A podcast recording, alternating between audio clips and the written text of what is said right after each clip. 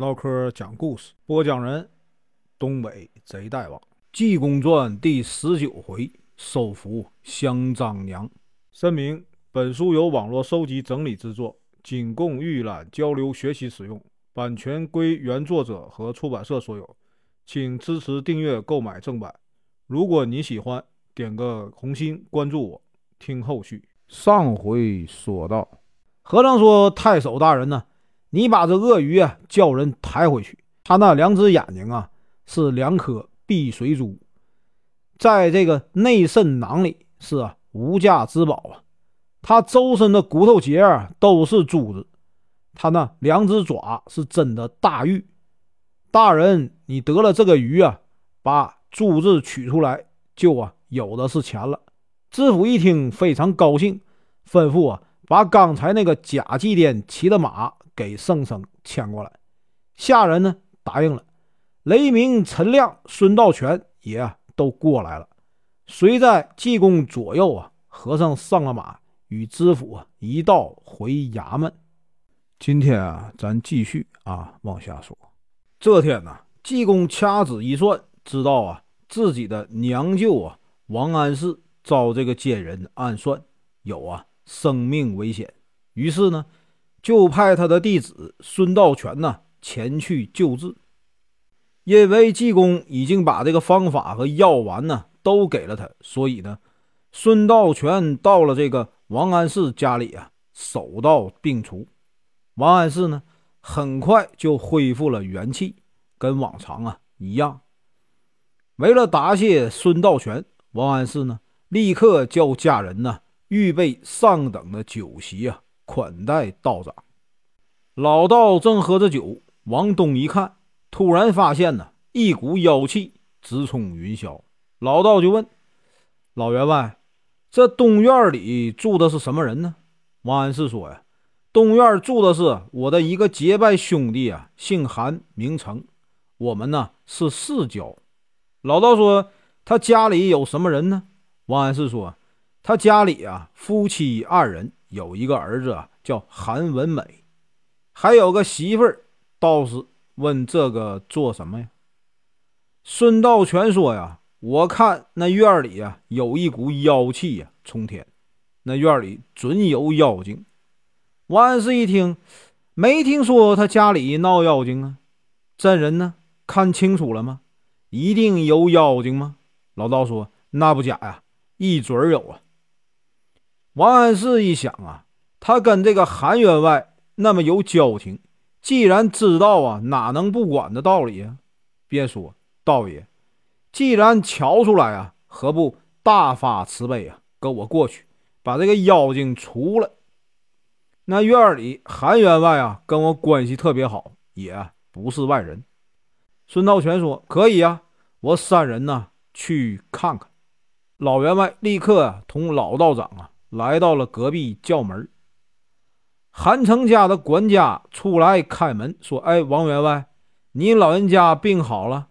王安石说：“好了。”你家员外在家吗？家人说：“在家里。”王安石说：“呀，你呀到里边通告一声，我来啊见你家员外有事儿。”家人呢立刻进去啊回禀。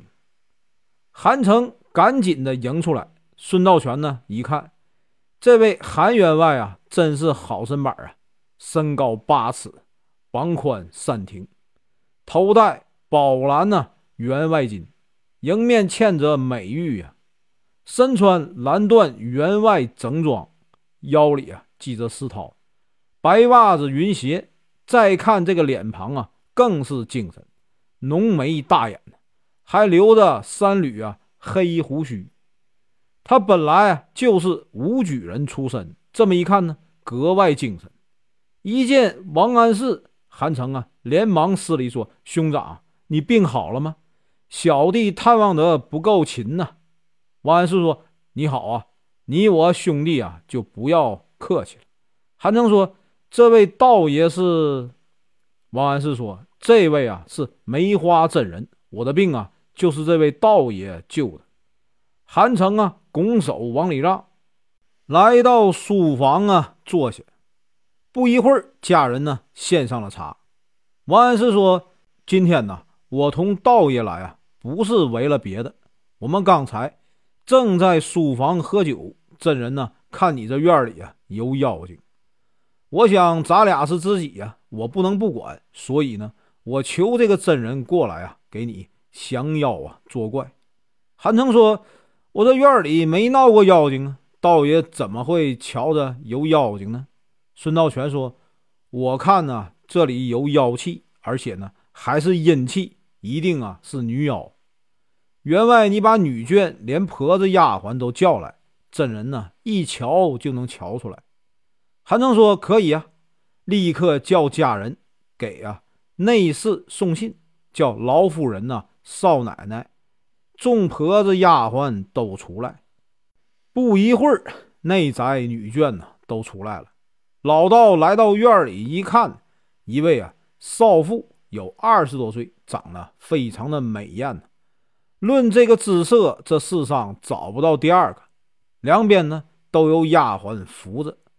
孙道全一看这个妇人呢是妖精，就拉出宝剑一指：“好妖精啊！”见了三人还敢呢大模大样，这妇人呢也不说话。孙道全说：“你还不现了原形？”这妇人呢还是不说话。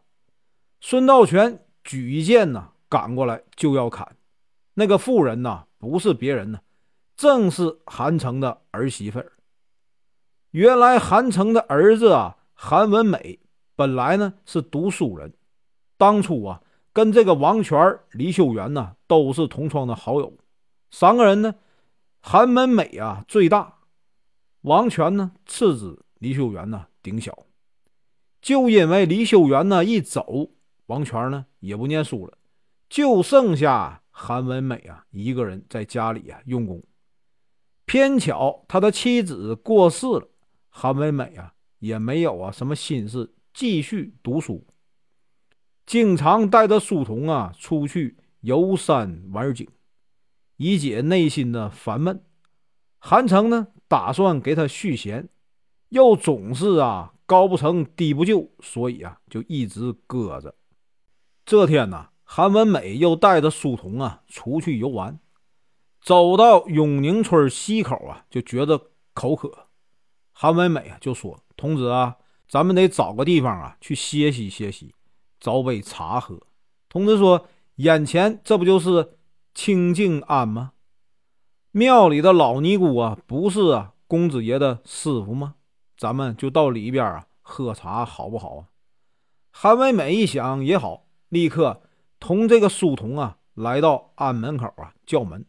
不一会儿，就从里面啊出来一个小尼姑，把门打开说：“公子爷来了。”韩文梅说：“我师傅。”在庵里吗？小尼姑说呀，在里边。公子爷，请进来坐吧。韩美美啊，就带着这个书童往里走，一直来到了西跨院。这院里啊，西房、北房、南房各三间。小尼姑呢，来到北房禅室，一撩帘子说呀：“师傅啊，韩公子来了。”这屋里的老尼姑啊，发明庙会。一听说啊，韩公子爷来了，赶紧从里边迎出来。公子爷来了，今天怎么有空呢？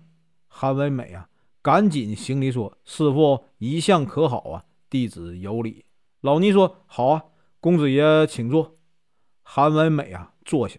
老尼姑叫人呢来倒茶，就听见里屋啊娇滴滴的一声答应。一撩这个帘儿，从里面出来一个。带发修行的少妇韩文美一看，真是啊，貌比天仙更美啊！妇人走过来给这个韩文美啊倒茶，走过的地方都留下一阵兰花的香气。这个妇人把茶倒上，对这个韩文美啊暗送秋波，瞧了韩文美一眼，才啊转身走进屋里。韩文美一瞧这妇人呢，立刻心神荡漾啊，忙问老尼姑：“这位妇人是谁呀？”庙会说：“呀，这是我啊新收的徒弟，姓张，名香娘。她原本呢是在村北的人，因为丈夫去世了，她的婆母啊逼着叫她改嫁，她不愿意嫁，所以呢，拜我为师，来这庵里啊，带发出家。韩文美点点头，坐了一会儿啊，水也不喝了，立刻告辞。一出庙啊，真仿佛是啊，把这个魂儿留在这个庙里了。到了家里，不吃不喝，一闭眼呢，就想起张氏相娘站在眼前，得了相思病。韩员外夫妻呀，跟前就这么一个儿子，一见儿子病了，可了不得了，赶紧请这个名医啊医治。一家先生怎么也瞧不出毛病，眼看这个韩公子的精神呢，一天不如一天。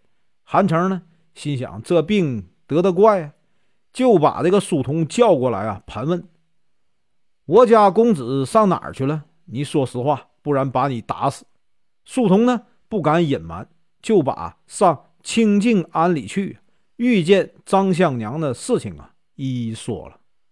韩成夫妇啊，疼儿子。赶紧的叫人把清静庵的老尼姑啊请来。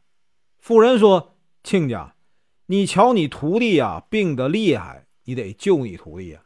我们夫妇可就这么一个儿子啊。”老尼姑说：“我怎么救他呀？”夫人说：“听说你庙里有一个张氏香娘啊，你只要给我儿子把亲提了，他的病也就好了。”老尼姑说：“哟，人家跟我出家。”我却劝人家改嫁，那怎么能行呢？夫人说：“你就费点心吧，只要你给提亲了啊，我一定重谢你。”老尼姑说：“我提提看吧。”老尼姑啊，回到庙里跟这个张氏香娘一提，先前呢，张氏不愿意，后来啊，经再三的说和，香娘啊愿意了。老尼姑给韩宅啊送信，韩成呢，还是。订轿子娶，排场啊，跟娶姑娘一样。韩文美一听说婚事定了，病啊一天比一天好起来。等娶过门来啊，夫妻恩爱如胶似漆，公公婆婆、婆子、丫鬟没有一个跟少奶奶不对付的。半年呢多的时间，也没有人知道啊，她是妖精。今天无缘无故啊，被孙道全呢看出来了。孙道全抽出宝剑要剁，没想到呢，韩成火了。只见韩成从后面呢，冷不防啊，打了孙道全呢一掌，把他夹起来了，扔到了门外，说呀：“你哪来的老道，跑我家里啊撒野？我好好的媳妇怎么是妖精啊？你快走！”说完呢，把门一关呢，回去了。孙道全心里冤得上，一想这烦恼啊，都是因为强出头啊招来的，自己啊觉得没有面子，便寻思去把这个济公师傅找来，一来呢把妖精除了，二来呀挽回点面子。